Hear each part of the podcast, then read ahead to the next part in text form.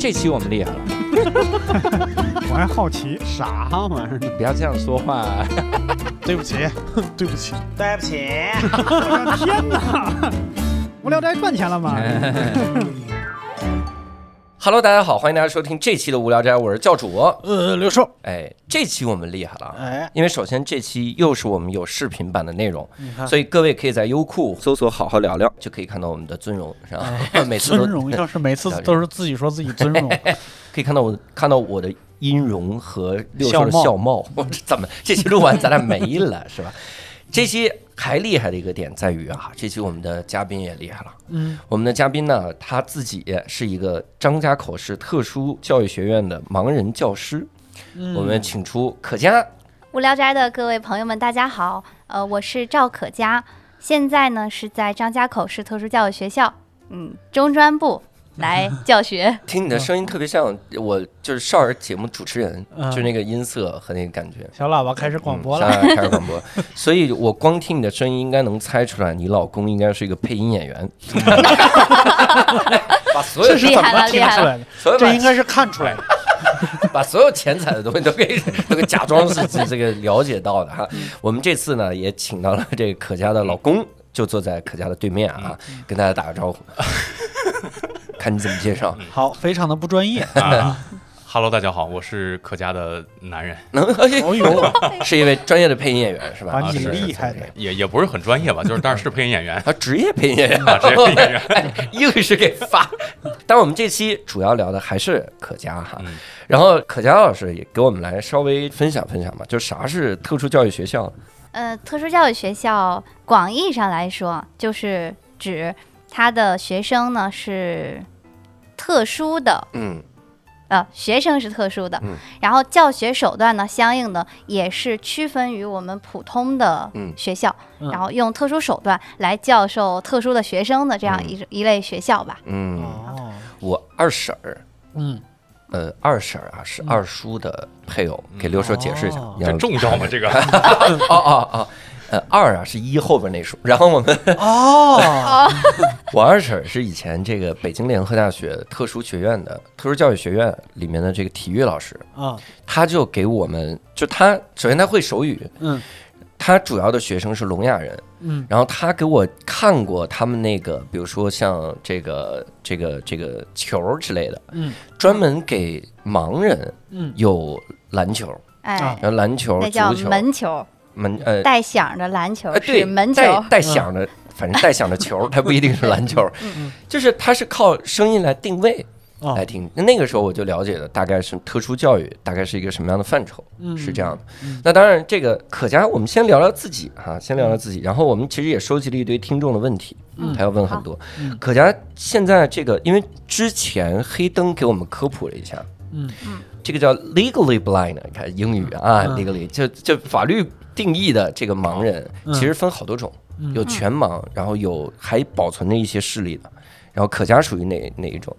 呃，我是属于还有一些残余视力的，嗯嗯，呃，但是视力是不到零点一，就哦，是从呃视力表上来说是不到零点一。嗯但是现在不到零点一呢，具体是多少我也不清楚，OK，因为嗯往下就没有再细的一个衡量标尺，测不测不出来。嗯，测不出来那。跟我差不多，就称就到二百四，往上多少 不知道。哎，不是这个地方得插一句，他是说这个通过现有的矫正手段也达不到零点一的。哦，对，哎就是无论戴怎么样的眼镜儿之类的，对因为现在戴眼镜儿这个叫矫正视啊力，矫正视力嗯对，矫正是是这样的。那大概是因为什么样的原因失明的呢？哎呀，这个其实也不能叫说来话长，嗯，就说来简单吧。说就是我先天性本来是先天性青光眼，哦，但是这个呢，咱们知道先天性不代表遗传性。对嗯呃，从小我是因为这个难产，然后造成的吸氧，很多人就是因为吸氧而导致的这个，哎呀，哦、就是青光眼，嗯对眼眼内压增高嘛。嗯然后，但是这个病呢，它没有发展向下发展，嗯就是隐藏了。嗯然后在我四岁的时候，可能是因为一些嗯情况，家家里就发现了我这个视力和常人有所不同，嗯然后就去了医院，就别提名字了吧。嗯，啊啊，对，去了我们那儿最好的医院，挂了一个最贵的专家号，嗯他就是按照他那有限的半点经验给我。按配眼镜，那个时候大家去医院不都是按近视来处理吗？嗯那配近视镜就咱们知道要散瞳吧？嗯啊，各位老师都是戴眼镜的。嗯散瞳呢，因为我不是近视，所以嗯。散瞳它就没有效果，还是配不了眼镜，嗯。就给我散了三天，啊。连续散了三天。哟。那我们知道那时候的，现在配眼镜是可以用这个镜片儿来试嘛？嗯。那时候散瞳药就只有阿托品，嗯。哦。但是阿托品是我青光眼的禁忌药。哎呦。哦。啊，所以说散完这三天之后，我的视力就可以说是从一个呃正常吧，一点零吧，嗯。呃，直接就到了可能零点一吧。哎呦就这样。天哪。嗯，然后后续的就是这个求医问药的过程就不必细说了。嗯。四岁就开始做手术，然后后面就现在一直能维持这样的视力，就已经很知足了。嗯。哎，那自己当时是如何参加高考呢？因为我们之前跟黑灯聊啊，他就说他题都会，他那个时候没意识到自己是视力问题，哦。他就他是二十多岁，然后嗯发现自己有那个呃眼睛的这个病之后，嗯。倒推，嗯。他说当年应该是视力的问题，嗯。因为他就发现这每次考试的时候这题都会，嗯。就答不答不完，哦答不快，嗯。是，因为他看的太慢了，啊对，他就是发现是这个问题。他现在就是非常明显是这个问题，嗯。阅读速度比较慢，然后写的也也比较慢。嗯。高考现在我嗯也给各位听众就科普一下，嗯，除了我们这种普通高考之外，它给这些特殊的人群，比如盲人、聋人，嗯。它有一条通道叫做单考单招、啊嗯，这个和艺考也是差类似的。嗯。这个单考单招就是你要报考哪所学校，比如说北京联合大学，嗯。就本学校单独出题，嗯。然后你去这所学校的考场考试，嗯。可以为你提供你所需要的，比如盲文试卷或者是大字版试卷，嗯这样，然后进行考试。那当然，相应的就是嗯考试的难度呢，还有时间都是相应拉长一点儿的。嗯这个就是一种考试制度吧，也算是国家给的一个福利吧。合理嗯。合理便利嘛，合理便利，对，合理便利。然后普通高考呢，现在盲人也是可以参加的，嗯。是从一五年开始，国家正式有明文规定，学校不得以任何理由就是拒绝盲人参加普通高考，要嗯提供合理便利。嗯，然后我是一四年考的大学，哎。就嗯。哎就正好没赶上。嗯。啊，不过赶上了，估计也也考不上啊。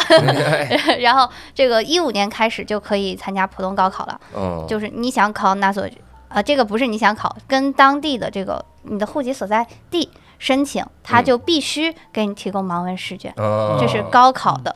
嗯。现在有规定的就是只有高考有明文规定，嗯像现在的这个考研啊，还有考各种资格证考试嗯啊，那这个话就啊 这是我的悲惨经历啊，嗯 啊，就是还是不给提供任何合理便利。哦，那后来可佳是怎么当上老师的呢？哎，这这个问着了。嗯哎呀，感谢我这残余的这点光，嗯我是硬考上老师的。哦哦嗯，所以就是，哎，运气和机遇并存，主要是还是靠运气。我觉得实力只是啊一方面吧。就正好我一九年毕业那年，我看到我们学校正好招人，嗯我打电话说，只要学校没问题，就是你这个视力情况，嗯不做不做论述，因为是特特殊教育学校嘛，嗯他接受这个视障的老师，这一点就已经非常非常难得了。嗯然后我就说，哎呀，就报名吧，考。备考时间，呃，就差不多十天左右吧。然后他这个考试，我也是多方申请啊，给考试院打电话，嗯。就说你能考就考，不能考拉倒，反正人家有的是人要考，嗯。你就硬考吧。然后就硬考，但是哦，你我就申请，比如想要什么盲文试卷之类的，那没有，也都都都没有。对，延迟时间也没有，哎，大字试卷也没有。嗯。然后，其实合理便利除了申请盲文试卷之外，还可以申请这个别人读题和代写，这都是哦这都是合理便利里面的一个、呃规定内容。嗯但是就是没有嘛嗯，然后我就硬考。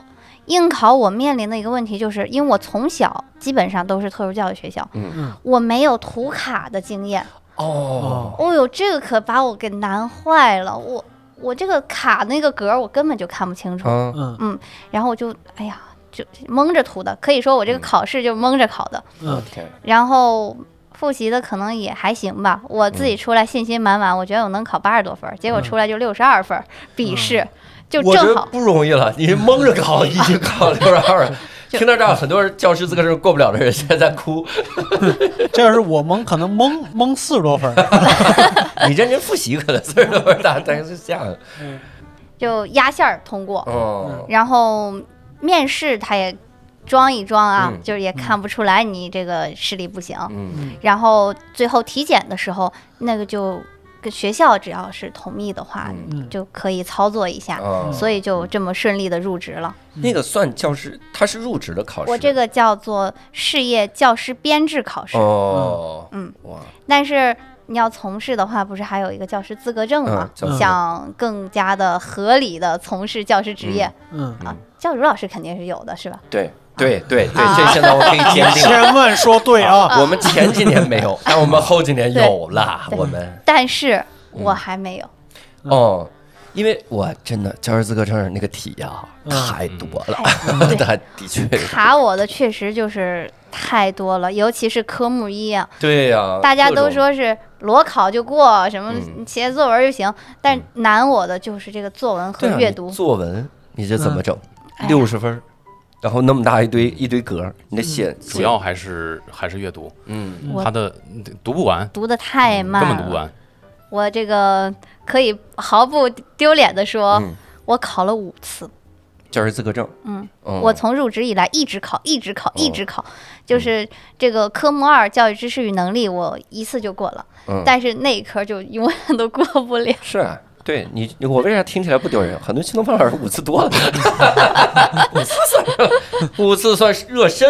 啊，对，哎，是不是理论上，如果市面上有那种可以读签字，就读那个纸面上字的笔，也是不能用的？啊，当然了哦，，因为会影响其他的学生不，是，是电子、电子产品不能带进考场啊。这太不近人情了。对，是这有那个嗯阅读器，就是有辅助阅读器，就是电子的注释器，嗯，可以把字放的特别大，嗯那个也是不行的。哎呦，那个我解释一下，那就是一个一个摄像头，上面有一个显示显示屏，嗯实时显示那么一个东西。嗯也不行。所以说我要继续努力。这三月份刚考完，也不知道 成绩哎怎么样我。天，这回肯定能过了，嗯这回是。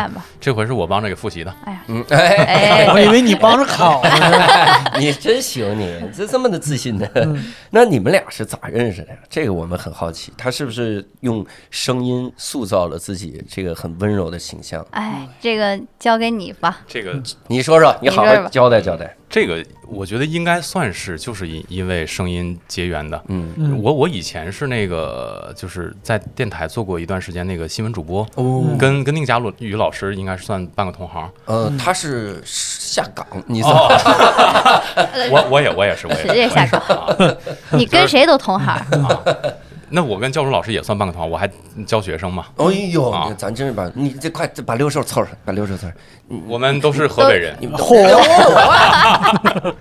哇，真没想到能凑上。觉得我们俩离得可可比你们俩近多了，好不好？看体型还不凑不上吗？哦，是吧这个是凑上。对我我我说正经的是，呃，当时我是在那个深圳那边就自己一个人算创业吧，嗯然后自己一边干配音，一边自己干点别的什么东西的。嗯嗯然后当时听了一期那个故事 FM 的那个一个故事征集，就讲长期独居单身的感受哦哦，我以为是有没有出轨成瘾啊。故事 FM 最受欢迎两期。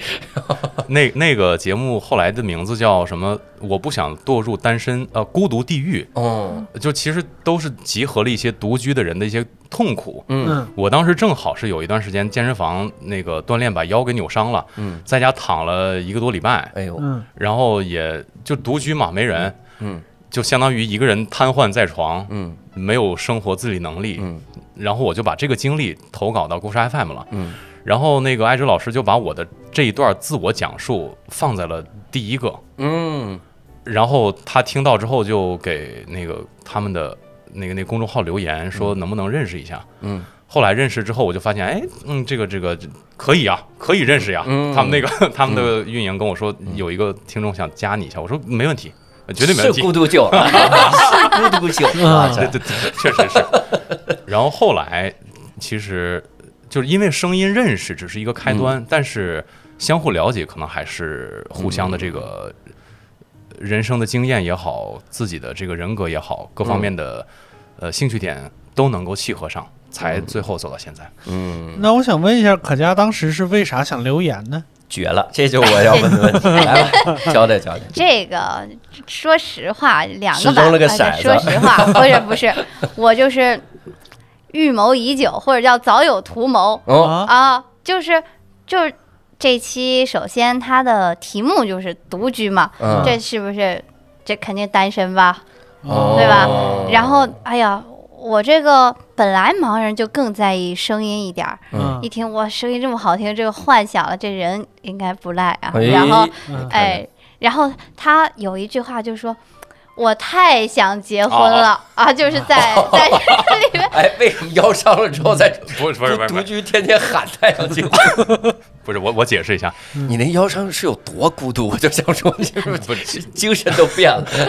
那句话是有前因后果哦的，是那个就是前面相当于艾哲老师发了一个问题，嗯就是他说你想象说我问你这个问题回答，嗯，那个问题是你想结婚吗？我的回答是我太想结婚了啊哦，人人家正常都回答想啊是吗？不想随缘，然后你我可太想结，然后这不就我看这天时地利人和嘛，这又有个人特想结婚，嗯又本现在还单身，声音又这么好听，嗯还有一点就是他说了他的职业了，我是想，嗯哎呦，这家伙肯定。这要是好上了，这能挪动了，这个工作，嗯对这吧？这一点就非常嗯现实，但是很重要。嗯，然后我就说，哎，试试吧。要是嗯成不了的话，就天天听听声音也不错嘛。当时想的是，他虽然现在在深圳，但他来这个河北一样配音啊。啊，对对对对，就是这么回，事儿。在深圳可能配很多商业片儿，在河北可以配希特勒嘛。是啊，我从河北上来，非得找一个河北人配这个，为硬配，这这。嗯，这个梗他应该没听懂，嚯，啊，我估计年纪小点的都听不懂。九十九听众都听不懂。听不懂，听不懂，听不懂。这不就这么着，就正好我俩也特别的，嗯人生经历什么的都特别的匹配。嗯，嗯，我当时，哎呀，我我跟黑灯聊的时候，聊那期的时候，有一句话让我特别感慨，嗯然后那个几度动容，嗯，他说你把灯开开。还是你把灯啥？黑灯黑黑灯经常玩这种地狱笑话，真的，那期节目很有风险。然后他动不动就玩地狱笑话。我上来之后，我说有的观众留言，他说：“哎，听众。”然后有一位有一位听众是一个也是一个盲人，然后他留言，其中跟黑灯说到的同一点，让我当时就觉得做无聊斋这个意义感一下倍增。嗯他就说，就是那个，因为他黑灯说他是二十四五左右开始视力急急剧下降，嗯然后那位听众也是是二十五左右失明，嗯然后他他们都说说那段时间听播客是一个唯一的乐趣，嗯，哎呦我就。一下这个意义感就很强，我然后第一反应就是想道歉，我说我声儿是不是太大了？我反省，我那个手机上有音量控制键。哦哦哦，而且他们也不一定只听我聊斋，这很重要一点。这这一点其实我想插一句啊，嗯就是刚才我单独跟六兽老师我说过，就是如下一番话，哦我说哦。感谢六叔老师，是你的声音陪伴我度过了疫情最艰难的这段岁月。哦。就是我刚刚想说的，就是我以前做广播的时候，我的梦想是能够成为像我的偶像啊，当年那个千里共良宵的姚科老师，哦，我想成为那样的人。嗯。后来可能是这个时机也不对，包括我这个可能个人能力也不行，嗯。没有成为那样的老师。但是我相信声音的力量其实是比我觉得能够超能够超越一切的节目形式，它能够直击每个人的内心。嗯，你把一个耳机贴到耳朵上的时候，你就觉得他在直接对你的内心讲话。哎呦，嗯，这个我们还是升华了。相信外科医生这个行业更更能击中内心一些，好不好？心脏外科。然后，那我你看，我们其实也收集了很多听众的问题，嗯，我们可以拿这个听众的问题，我我会穿插着提问啊，因为有一些问题它正好能引出第二个问题，好我觉得这很有意思。就是听众有有就很关心，就说教学啊说呃老师和学生怎么互相认识，然后大家他对这个老师和学生之间相处方式和互相了解的过程很感兴趣。他自己提了个假设，他说会不会第一天上课的时候，老师要把每个学生脸都摸一遍？哦，这这个一这个我第二个问题我就直接念出来了啊，引引出啊，呃，想问问嘉宾。我们这些见识者平时会有哪些让你们觉得不舒服的行为？就提刚才那样的问题，或者让你们觉得被冒犯到？我 这个提问者就是教主吧？这俩被放一起了，我天！而且第提第一个问题，你有没有想过，老师要把每个学生摸一遍，那是不是学生都得摸老师一也遍？再摸一个，大家相互相互记忆对。应该不会吧？不会吧？我这绝对不会吧？嗯，第一天上课的时候是个啥样的？其实很简单，少了视觉的，呃，这叫什么感官之后，嗯嗯，其实最重要的是排在第二位的是听觉，嗯并不是触觉。我嗯个人是这样认为的。嗯我们也这样认为。我们 这这问题要不行，我们删了。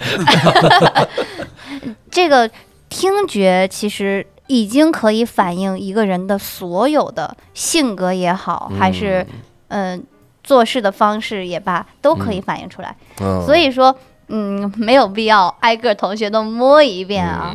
比摸更直观的是声音呢、嗯。还有他说话的语音、语调、语气、音色，还有口音，嗯。这些都足以在第一节课或者是第一面，呃，可以说在盲人的圈儿里面，嗯声音是定义一个人的第一印象。嗯。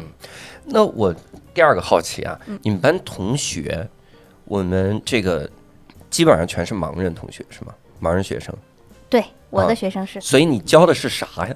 哦，我刚才一直忘问了。教教啥呢？我教的就是嗯中医按摩，哦，哦，嗯，非常传统的一个盲人的刻板印象，刻板对对对非常符合刻板印象，所以引出了下一个话题。这个话题说，我会比较好奇盲人们现在的从事的职业。以前一说盲人就是按摩，你看刚才 现在一说也是了。说有除了做按摩以外，有没有什么其他干的工作啊？这个我其实是知道，因为故事 FM 里面就给我们提供了很多种的这种工作的。对，但我要先说一个触目惊心的，我那天在微博上看到一个图片，就是一张街拍，嗯。那个是一个很普通的门脸，然后那个玻璃上写着“盲人刺青哇，这个是这个有可能吗？不不太可能吧？可能去的人追求一种 追求一种随机性吧，随机美。我能保证刺出来是青的，第一个反正。那你的学生们毕业了之后，应该除了按摩以外，也会有别的职业吧？哎呀，这个问题就有点沉重啊，嗯很遗憾。呃，可以说现在虽然说我们都想要拓宽残疾人的就业，嗯或者狭义的说是拓宽视障者的就业渠道，嗯。但是很遗憾还是没有。嗯。呃，不管是这个社会的环境，或者是人们的接受程度来讲，还是盲人自身的受教育水平，嗯，都影响着，还是绝大部分。这个数据我不清楚，但是保守肯定是在百分之九十以上嗯。的盲人还是从事按摩行业，嗯。不管他是短训班培训出来的，还是大学本科毕业，甚至是研究生毕业。哎呦，嗯，嗯，还是从事呃按摩比较多。嗯呃，那当然，嗯，按摩也有这个在医院做还是在按摩店做这个嗯之分。嗯那除了按摩之外呢，其实行业也不是不算很多。我只能说一说，据我了解的，嗯因为我也不是做就业方面嗯工作的，嗯，肯定是有跟首先跟语言相关的，嗯是我们比较擅长的嘛。嗯比如说，嗯、有在 YY 啊，这不知道 YY 现在可能是一个，可能只有盲人圈还在用的一个聊天软件了吧？很早的，对玩游戏的时候还在用对。YY 上的这个语音聊天室的这个主持人啊，或者一些节目的这种主持，就和语言有关的。嗯然后还有就是呃有声小说的演播，哦嗯，这个嗯很多，而且收入方面也是非常不错的。能养活自己。哎，对嗯我插一句啊，你有没有想过盲人怎么录小说？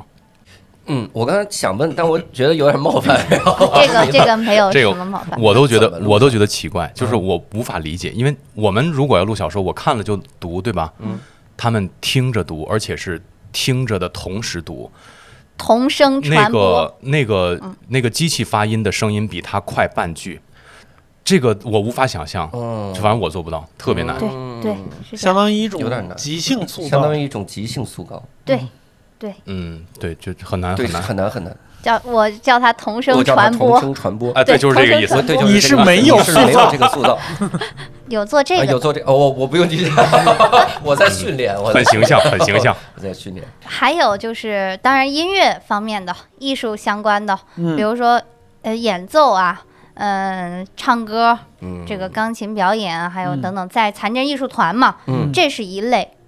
然后还有就是一些啊，对语音方面的，还有这些接线员呀等等的。嗯当然还有极少数的，嗯，很优秀的、有天赋的盲人朋友们 啊，啊对，有天赋的富二代。他们就是在搞软件开发。哦，对，那个故事 FM 里面说了，嗯对嗯哎，你有一个没说，嗯嗯同传，英文的很少英文的同传，但也有，哦嗯，有这个非常优秀。对，非常非常优秀。这可能真的比富二代要少。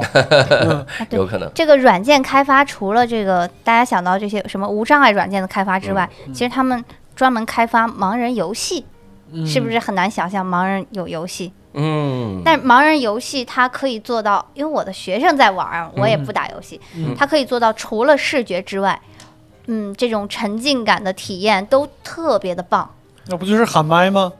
啊不 它是用坐标来定位地图的，哦，嗯嗯就是向东三十七，北四十五，就这样。嗯，但体验感非常好，它嗯更注重于这种、呃声呃声还有音效的这方面的制作，嗯。就非常，而且人家可是付费的游戏啊，可哦不是大家想的那种公益版的游戏，是赚钱的。这个我解释一下，就是嗯你可以理解为是一个专门优化版的那个魔塔。嗯哎，我说魔塔是不是有点暴露年龄？呃，我都没听过 魔塔魔塔对是一个特别特别老的一个。你说象棋，我好理解一哎点。，其实就是一个那个开放世界的一个闯关类、冒险类的游戏，嗯只不过它是线性的，一一层一层、一步一步的去引导你怎么做哦这种。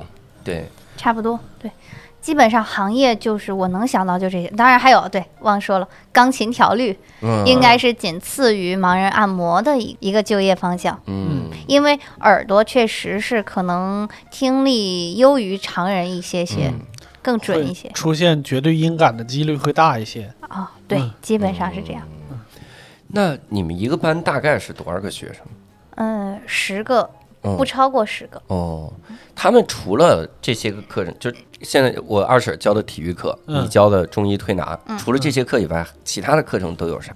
这个问题这又要荡开说了嗯，它是分学段的，哦，嗯是吧？我教的是中专学段，嗯就是职业教育学段，主要是初中毕业之后才来我这儿。然后，当然他是从也是从小学，甚至是幼儿园，然后义务教育阶段，嗯。还有的学校开设了高中阶段，嗯，然后呃按摩这个职业教育阶段，职业教育阶段呢，那就根据学校的开设的课程，嗯。呃来设定。我们就是叫中医康复保健，嗯。所以所有的课都是以中医康复保健围绕中医康复保健来开设的。嗯。啊，就是各种按摩，内科、妇科、儿科、伤科，然后呃中医基础、解剖这些。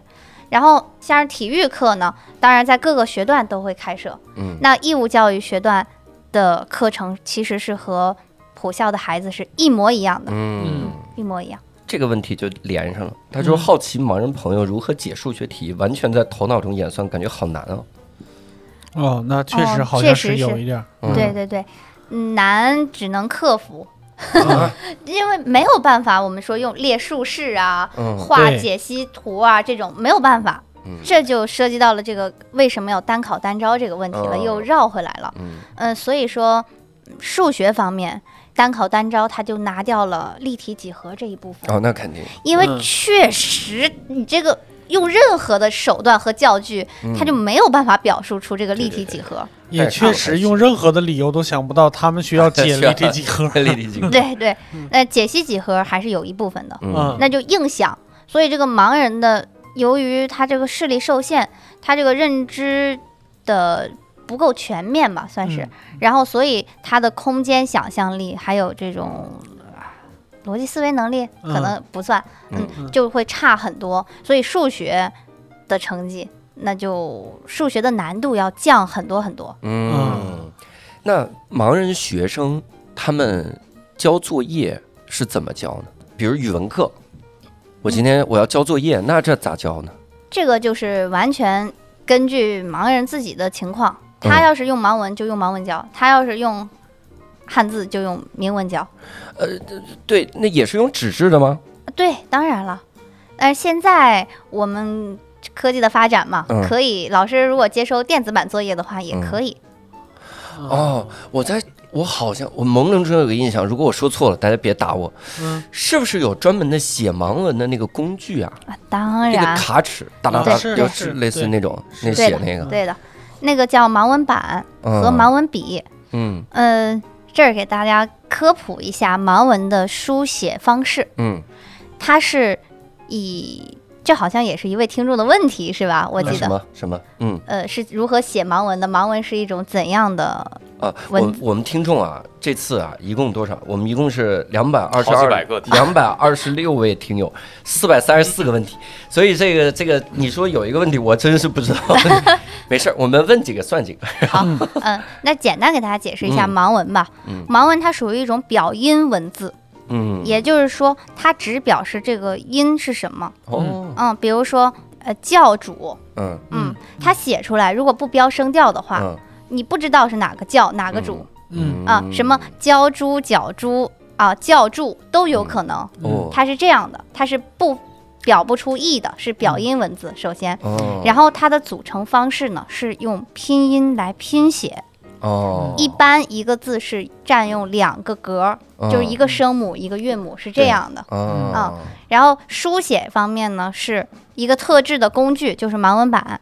嗯。用一个盲文笔，就像钉子一样的东西嗯。扎进去，嗯。它一面是这个凹坑，嗯。扎在这个凹坑里面，就是写的时候是反着写，然后翻过来嗯，就变成了凸点儿。盲人是用摸这个凸点儿，嗯然后来阅读的。嗯盲文是这种东西。嗯有点复杂，有点复杂。但是你看我朦胧中印象还挺对的，嗯，小时候没少看纪录片儿，然后 反正要要要达到阅读的话，还要克服很多困难。是啊，那你肯定也是。有一些问题，我觉得我自己都能回答，所以我就不问了。我我我问问这个，他就问他说这个是什么原因让可嘉老师选择了特殊教育？那老师是不是需要有很强的心理疏导能力，帮助同学们排解心中的苦闷？如果我们身边出现了这样的同学，我们应该怎么做才能让他感到是关爱，而非而不是特殊照顾？这也是一个比较温柔的同学哈，嗯他在想，就说我们怎么样的帮助才不会让对方觉得是同情或者是怎么样嗯那种感觉。是个很有爱的同学。嗯，但他用的词是关爱，我觉得这个词还是在商榷商榷。对是，那我先从后面开始回答吧，就是要提供什么样的帮助给视障者来说是他们需要的呢？嗯就是提供他需要的帮助。这句话好像就是个废话，嗯但是并不是。嗯嗯，有的时候其实就是问就行了。哦，嗯。注意方式问，就不要担心。就是如果你在地铁上，嗯。地铁呃口碰到一个盲人，嗯。你就不要担心他，你问他是冒犯他，基本上不会，哦，嗯。就可以说，呃，呃这位朋友你你需要帮帮助吗？嗯。如果他说不需要，那你就不要硬帮助他。嗯，您需要帮助我？不需要，我是王家卫，我拜托你。嗯，如果他需要帮助的话，那就我们就问明他需要什么样的帮助，哦，去帮助他，其实就可以了。嗯这个在我们两个的这个相处过程中，最开始也哎是个出现是个大问题啊磨合的一个很重要的问题了。来，老公给吐槽啊，吐槽这，不是吐槽，这是这我应该算是反省或者说你检讨给赶紧吧反省反省。啊。今天是看你深刻不深刻？他这个帮不帮助这个度，我最开始不知道，嗯。所以我最开始对他的帮助相当就是每天抱在怀里。呃，不是不是不是，就你可能担心我对他的帮助是过度的，其实不是。我最开始不明白他的势力程度在哪儿，哦。所以我提供的帮助是不够的。哦，我当时其实我当时脑子也有点问题，就是他问我这个东西在哪儿，嗯。我说在那儿，同时扶一手势啊，你这个脑子问题有点儿。这个这个确实是就是。正常对我来说是一个习惯性，但是嗯我当时没转过来这个弯儿。后来我会跟他说，在桌子上的左边还是右边，在你的左手往前伸多少，或者说你的左脚往前迈多少，这是有效的帮助，而不是我用手指在哪儿。哦，但是直接帮拿过来就是过度帮助了吧？呃，对，其实他问我在哪儿，他想知道在哪儿，自己去拿，那我就告诉他在哪儿，或者说我引导他，你往前走左左边走一步，右边走一步哦就完了。这是比较比较正常的，嗯或者说比较合适的帮助。嗯嗯对，就是这样。呃，如果他问你要一个什么东西，你直接就是所有，如果社会上所有人都嗯直接服务到他手上。让他没有经历这个过程的话，这种我们现在教学上也尽量避免这种叫温室里的花朵这种事，嗯温室里的花朵式的教育，这种是不行的，这样非常不利于就是盲人学生走入社会，他没法适应社会。嗯嗯，这听众问到了一个问题，我觉得挺有意思。他说：“老师是不是需要很强的心理疏导能力？因为在我们的认知中，就包括我们的接触中，有很多的这个同学，他其实会处于一个自卑的心态。那老师怎么鼓励他呢？这个问题其实一看，首先这位朋友他肯定不是老师，嗯啊嗯除了特殊教育的老师之外，其实所有老师都需要心理疏导嗯，这个能力吧？那你想不要多了。我教师刘洋老世家，我负责老师需要需要接受学生辅导他的能力需自己。我的学生需要很强的心理疏导能力。每次上课都是学生在下边说：“你看开点儿。老师，你真别哭了，你讲题吧。别鸡娃了啊！但是如果说是更多的话，可能是需要，嗯，应该是也不是更多，是需要更广泛的嗯察觉和感知，嗯因为每个人的情况都完全不一样。嗯。虽然是都是视障，他们的残疾障别是一样的，嗯。但是每个人的家庭啊，呃，这个接受教育程度，嗯。还有他的一个生活的环境和经历，都让每个学生的性格都大相径庭。嗯。但是我觉得啊，作为我也作为盲人来说，我更能够感同身受吧。嗯就我察觉他们情绪的能力，我觉得是比我的那些见识的同事要稍微好一些。嗯哎，这个又说长了。嗯我们班就，哎呀，我每届接的学生都有那么一两个让我非常头疼，嗯抑郁症啊，嗯啊、这种就嗯，很常见。很常见，嗯很常见。所以你班主任，而且我是班主任，就是你作为一个特教老师，你除了是一个老师来完成你的教学工作之外，嗯其实你更是一个德育的工作者，或者是一个就是心理疏导者。嗯嗯那，确实你自己得内心强大，嗯，特别得有耐心。嗯，嗯这个我真的真的要要说说那个。首呃，首先教师资格证里面人家考教师心理学啊，我这也不能随便考过考过 看来是考过都是要考。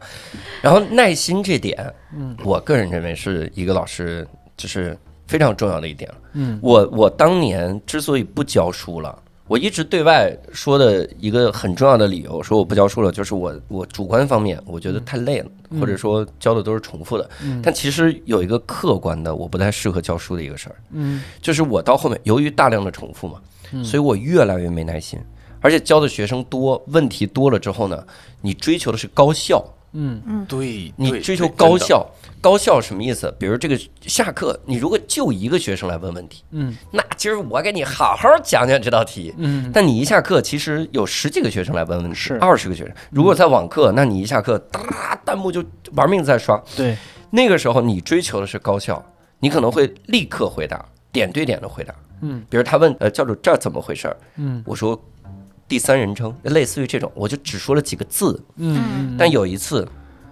然后有一次我一个学生家长跟我聊，嗯。他说有的时候学生觉得那个我家孩子就觉得你挺难接近的，嗯。然后因为他觉得你下课的时候好像跟上课不是一个人，嗯。上课特特有亲和感，然后下课感觉就是很冷漠。嗯。但我我那是很，在我来看，那是一个很有效率的回答，嗯因为立刻解决了问题。嗯但那一刹那，我就意识到，如果我长期再这样下去，跟学生再这样接触，回答问题再一直是这样高效，嗯这这批学生的心灵会被我伤害到，就会伤害到很大一批人。呃，你只是。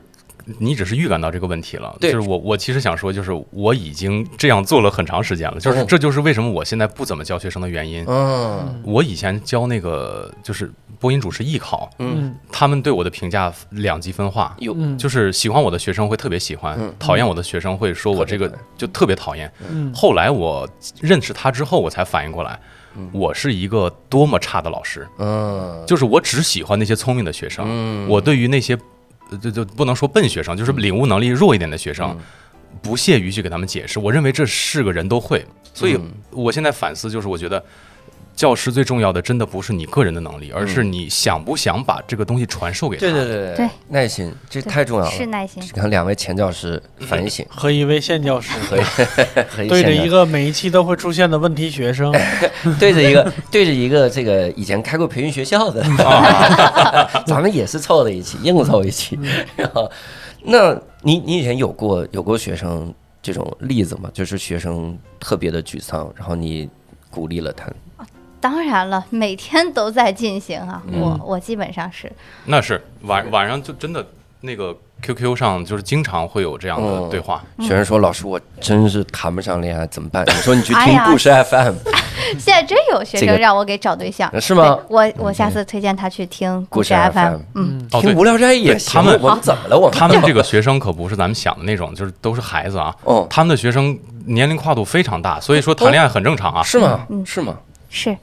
主要现在是我们是十六岁到十八岁，这是正常年龄段儿。嗯，但是有很多人因为从小看病等等原因嘛，耽误了教育。二十一二岁或者二十五六岁，就跟我差不多大的这种人，哦那你能剥夺人家就是追求这个恋爱的权利吗？啊，没让你剥夺，啊你这 咋就聊激动了呢？何佳老师聊你能所以你真的说剥夺？各种各样的问题，这个我自认为耐心这点这方面，我觉得啊嗯，我可以拍着胸脯说我做的不错。嗯。嗯。那就说我们班最头疼的那个吧，嗯。就是他是抑郁症啊，哦就是嗯而且我评估他应该是中度以上嗯。的抑郁症。嗯。其实这个盲生和盲生之间，它最重要的就是我们语言沟通嘛。嗯，那你知道，你本来就缺少了视觉的这个感知，对，你再不说话，嗯。就是等于一个盲加聋。嗯。那这个对于我来说，这个教学难度就直线上升了。你嗯问他什么，他都一句话不说，嗯。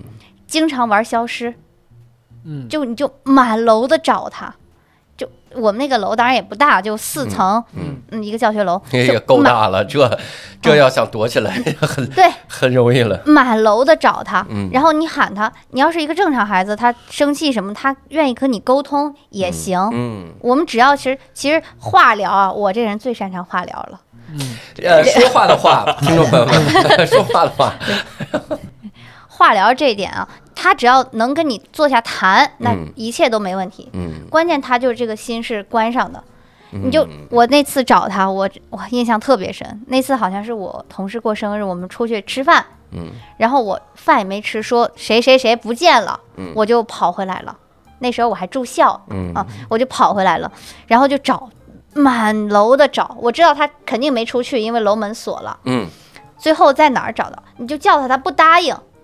那我本身就这眼神儿，他再不答应，但是我还请了同事就帮忙一起找。嗯最后是在厕所的隔间里面，在蹲坑的地方把他给找到了。天哪，你想想，他蹲在那么个地方，在那儿哭，哦，然后问他什么原因就不说，嗯就不说。然后，嗯，这件事儿他要是硬不说的话，我觉得对这种学生，我的一个经验就，是以疏导为主，嗯。不要以疏以疏不以堵嘛。嗯。就他不说就算了，这件事儿你绝对不能批评他，嗯。就什么都不能说，就不能说你你怎么想的？你这个老师找你你没听见呀？这种这种一点儿责备的语气都不能有。嗯。嗯，首先这样，然后这件事儿就当天就接过了，赶紧把他好好的，还得给他买吃的，嗯。因为他晚上没吃饭，还得给他买上饭，然后给他就当这件事儿就当没发生过。嗯然后你再过一天或者是第二天，我好像是过了一天，感觉那天他心情比较好，然后再问一问他到底是怎么回事儿。嗯就是首先让他从自己的情绪里面，他需要，我觉得这种抑郁症的孩子，他需要在自己走出自己的这个情绪。嗯，你从外面敲门是没有多大意义的，对对对这是我的一种感觉。就嗯然后最后他就说，就是因为，嗯，好像是做间操的时候，嗯我班一个学生没有带他，就没有领他，哦，然后而这个领指的是什么？呃，就是嗯，表面意思，就是把你领到那个课间操那场操场上对对对对，这个都是。嗯，因为有全盲的学生和嗯低视力学生嘛，嗯我们一般都是互帮互助的。嗯低视力学生领着全盲的学生去，嗯，就是这么一点小事儿，就、哎呀就想不开了。那那我得这个，这我就是最好奇的一个事儿来了啊，嗯 最好奇的之一，你们平时用词需要斟酌吗？反复的斟酌。如果孩子这么敏感脆弱，你一激动说你看看你干了什么，他孩子崩溃了。嗯，如果有这样的学生是要注意一些的。嗯，但是其实您可能是想问一些，比如说关于忙啊、呃视障啊，就这些方面的这些词，嗯是不是？用词是吧？用词嗯。是吧？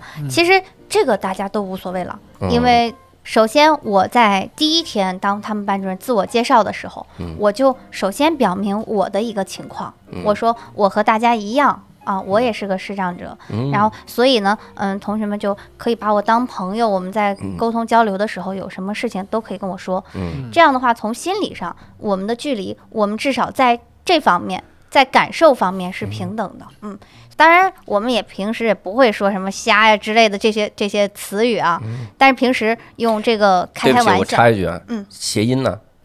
今天午餐里有天妇罗，这种的，因为我会我会特别的教授老师，你这个就是真的是心理负担。其实就是我替你直说，就是嗯就就是你别瞎说了，嗯可以说没问题。完全这个。这个真的不是不是你想的那种，对，嗯，就是我知道你刚才嘴边就这一词儿，你不好意思说。是我是不好意思，嗯我呀什么呀，我是有的时候会站在我段子的听众的角度来思考，所以很多的想的很细。因为这这个这个问题，其实我也有问有遇到过。嗯我最开始跟他认识的前半年，我也不敢说，就是我我脑子里到到嘴边儿了这个词儿，我就变成胡说。哦，我也不是，后来我反应一下，不是一个意思，其实它跟真的没没没关系。对，我觉得得看你的动机，你对的动机，教主，你还记得咱俩一块儿上过的那个节目吗？那叫 叫西医啊，胡说，西？阿胡说 是这个节目，你看，就很平时咱们很多时候就会你瞎忙活什么呢？嗯，别瞎说，完全无所谓。这个是很正常的如。果你刻意的去说的话，反而你就强调了他的身份，嗯，哎，这个有道理，这个有道理。对吧？就因为很多呃这这个，如果我转移一个这个阵地，就是种族歧视这个事儿，嗯因为很多的黑人的喜剧演员会聊，嗯说有的有那个白人的喜剧演员问，就那个 N word，哦，我不是，那那都没到那个地啊步，说我。比如我我中午咱们如果一块儿吃哦麦当劳我能把炸鸡 给你吗？他说你可以，但你这么问就不对。啊，对对，其实就是这样。其实就如果你我怎么讲呢？就如果你不是出于恶意，恶意的，嗯这些词都完全没关系，嗯主要看你的就是动机吧。嗯嗯，有的有的朋友问了一个问题，但我觉得这个问题也是可以拿出来的哈。虽然我觉得这个问题，呃、你可以回答。大家哎，对我可以回答，但是我不回答。他就问，他说很多人啊说导盲犬是骗局，实际上投入成本极大，真正能领到导盲犬的人也特别少。那实际上从盲人朋友角度是如何看待导盲犬的呢？哎呀，这个问题嗯我先来回答，我就没见过中国有几只导盲犬，这都能这这有这东西吗？不是，行吧，来来，可佳是这样可佳老师说，呃，首先我先说明，我没有导盲犬，嗯。而且我现以我现在的实力，我不配拥有这么名贵的东西。他导盲犬是我嘛？嗯。是吧？哎哎。啊！对对。呃，导盲犬也不光是舔狗，你看，哎，那学生也没有，当然了，都我都说以我的收入水平，嗯。虽然说我这收入水平啊，肯定也是中下等人啊，哈，对，但是呢，嗯，那好歹是稳定工作，嗯，嗯，然后说不低于当地公务员平均水平嘛，对对实际上没有啊，嗯。嗯，但是以我这样的收入，我都无法申领到导盲犬，嗯。就是还是收入太低，嗯。嗯，这是一方面，因为养它。这个导盲犬，它可不是说我们养个大金毛、养个狗啊，天天遛这么好玩的东西。嗯它是一条工作犬，对，就相当于就是你的一个工作人员啊，嗯工作狗园。嗯对，所以它的一些花费，嗯，就不光是吃狗粮之类的的，嗯它可能有一些别的，具体的我也不是很了解。嗯嗯，这是一方面，它对这个呃主人的经济实力是有很高要求的，嗯，这是一方面。再一个就是说导盲犬是骗局的，我也觉得我不太赞成。因为导盲犬的这个选拔标准和我们的飞行员是基本上淘汰率是一样的，淘汰率是一样的啊。嗯淘汰率是一样的。废话，这咱们流程肯定不一样，这这这还用想吗？说这个他怎么握方向盘的时候踩不着刹车呢？他首先就是，据我仅有的了解啊，也是从我有导盲犬的朋友那儿了解到的，嗯它要三代，这个狗往上追溯三代都没有伤人的屎，没有伤人屎，那就很难选了，并且并且是纯种的这个拉布拉多犬，性格温顺，嗯。然后先寄养在这个叫寄养家庭里面，小时候嗯。观察，嗯。如果在这个家庭里面，呃，寄养两年还是三年啊、然后他没有任何伤人的情况，并且性格非常的好，嗯。并且还得聪明，嗯。嗯然后才能去到导盲犬基地训练。然后在这个过程中，淘汰率也是非常非常高的高。对，我看过一个纪录片，嗯。就讲怎么选拔导盲犬。嗯。先先寄养，因为不可能学校一直养着这么多狗。嗯。对。然后而且狗群居了之后，它那个性格变得也不太一样。是。嗯。然后它就寄养在家庭了之后呢，定期会回来。我看那个反正是定期回来就要考试，嗯，然后来上课，然后那过程中就有一些狗已经不行了，被淘汰的原因你都很难想象。嗯。这狗喜欢人，哦就不行不行，不，这是最最最严重的问题。你你是工作状态，你不能粘人。对你这个舔狗肯定是，不行的。完了，你还想应聘导盲犬，你完了，你这已经淘汰。它这很多很多种都不行，包括就是有一个狗是啥？哇，当时好遗憾啊，好像是三条狗已经到最后的选拔了，嗯那三条狗中有一个不行，因为它会出现，就比如说等红绿灯的时候出现百分之十的概率精神涣散，哦，注意力不集中。这这很危就等。红绿灯的时候，他可能看那边有人他就去看。玛莎拉蒂，看，哎，对，呵，玛莎拉蒂，这年轻人，嘿，哟呵，这大回环，还有拧麻花儿，嘿，拧麻花儿，咱们太暴露年龄了，咱他太暴露年龄了，刷的网都基本上一样，就是，反正他那个狗狗狗淘汰的时候，就那个训犬基地的人都觉得太可惜了，嗯。因为在他身上花的心血非常的大，嗯那个淘汰标准太高了。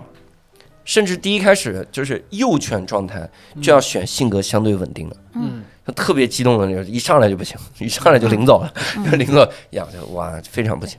有的时候看着我们家小狗，我就觉得它这辈子都不可能当导盲犬。我们家小狗太不亲人了，我还以为它不是拉布拉多，它不想工作。最根本的问题是不就是应该不是拉布拉不多吗？拉布拉多矮半头，它能它能走走过拉布拉多。但是我接着说啊，嗯就说回导盲犬对盲人的有没有用？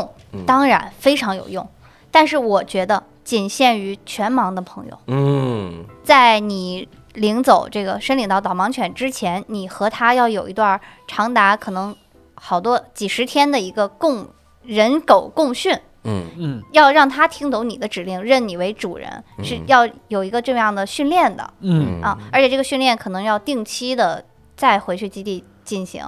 啊。这个可能我说的有不对的地方啊，嗯。各位听众朋友们也谅解一下，因为毕竟我不配拥有它啊。嗯，对没啊。没没有导盲犬嘛？对，咱们只能是听说，都是然后但是他呢，他的工作就是带着这个盲人朋友去到你想去的地方。当然，这个地方它肯定是有有一个地理半径的，不可能你说我今天我就从来没去过上海，我现在我要你带我去上海吧，不行，这个地方是一定是导盲犬去过并且熟悉的地方。嗯比如带你上班啊，带你去超市啊，这些都没问题。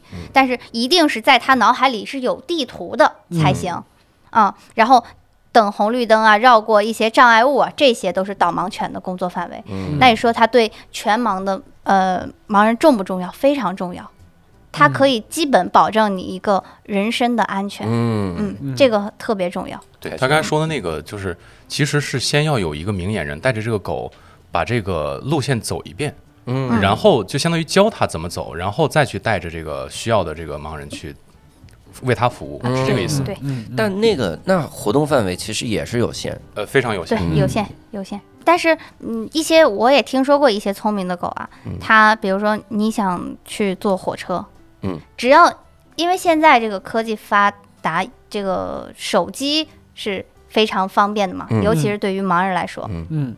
嗯，这个你想坐火车，这即使这个导盲犬没有去过这个站，它能听懂你的指令就可以。就嗯你拿着地图，嗯你只把它当做一个，呃，这样有点贬低咱导盲犬啊，嗯就你把它当做一个盲杖或者是避障的一个工具，哎呀，希望导盲犬不要来骂我们。这样也是有的。我的同嗯学就是，嗯，参加活动的时候就。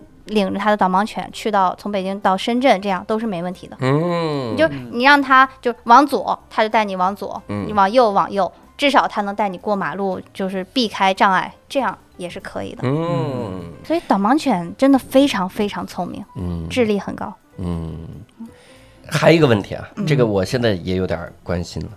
那你是平时如何解决吃饭问题呢？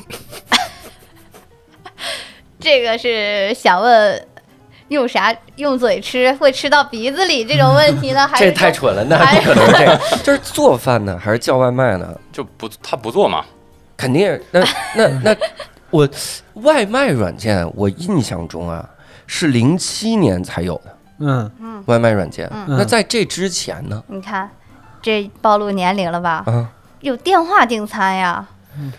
哦。我们大我们高中、初中的时候就已经有电话订餐了。哦。那再不济留一个你经常吃的一个老板的电话，让他给你送过来，哦，这是解决外卖问题了。嗯。嗯，可能很多嗯听众朋友们关心的就是如何自己做菜嘛。嗯。毕竟咱们不可能每天都吃外卖吧，嗯。那样人受得了，钱包也受不了嘛。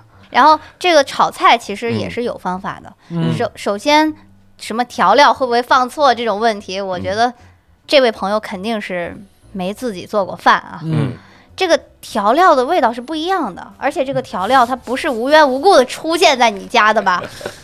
你在放在盒里的时候，你就放好了，左面是盐，右面是味精，自己难道会忘吗？嗯嗯这是一个厨师基本的素质啊。然后炒菜这个什么火候问题啊等等的，其实完全可以通过嗅觉和这个经验来判断。嗯。那炒菜不行，咱们炖菜总行吧？嗯。嗯。嗯，只要是反正弄熟了就行。嗯。然后我的一些就是全盲朋友，他们跟我说，他们做菜就是、啊，全盲朋友也可以自己做对菜，，当然了，哇，他们不开抽油烟机，呃呃呃，那是为啥？啊是为了闻味儿是吗？是对，哦，因为开了抽油烟机之后，它那个味儿吸的就吸走了。嗯这个炒菜其实从菜从生变熟，它味道变化其实挺明显的。嗯然后你快糊了也有味儿吧，嗯就关火。其实基本上完全没问题，嗯，一回生二回熟。这个哎呀，意思这菜啊回锅了，然后对菜熟了，我有一些烹饪还不错的同学，大学的时候就自己做菜吃，嗯这个完全都没有问题。嗯。那我最后问一个问题啊，嗯。这个这几年就是当老师期间哈嗯，觉得比较比较艰难的时候会是什么时候？哎，那肯定是刚入职的时候，嗯。嗯，因为就学校毕竟它有一些硬性的规定嘛，嗯。比如说这个教案要写多少，要用多大的多什么样的本子，要用多少多大的字，嗯。而且作为班主任来说，就有好多好多的，除了教学工作之之外的工作，嗯。嗯。就是填各种啊，尤其是这两年体温表嗯。那个乱七八糟东西，嗯。可能对于咱们见识者来说，他是举手真的就是随便一写画个勾，嗯。但是对我来说就非常困难。这些工作其实消耗了我大量的精力和这个心情，嗯嗯。但是没办法，你没法申请特立独行，没有办法。人说你反正就是还是能干干，不能干那啥嘛。嗯嗯，所以说就除了我还要适应老师这个新身份，肯定是嗯我不知道怎么教学。嗯刚一毕业就来到特殊教育学校，嗯嗯，这个除了适应教学工作之外，还有好多的就这方面的确实不可避免的客观因素，嗯嗯，就非常的难，嗯特别难。后来就是自己硬干，或者是稍微找同事帮一帮忙，嗯嗯，现在就还好吧。但是这方面还是我最难的，我工作中最难的方面，就是别人认为无关紧要的这些事儿，嗯，哦，现在都是我老公给我干了。哎，太好，感谢故事 FM，嗯 感谢感谢感谢艾哲。感谢艾哲。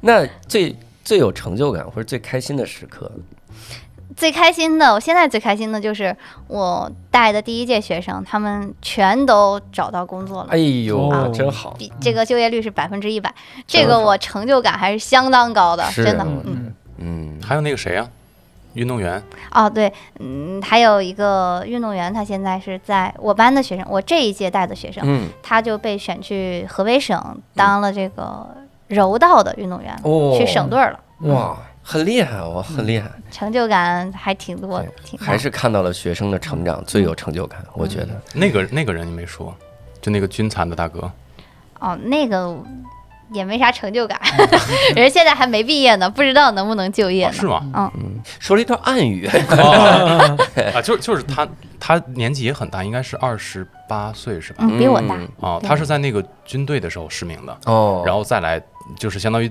那必须就退役嘛，嗯。然后就重新再找人生方向，自己就学这个。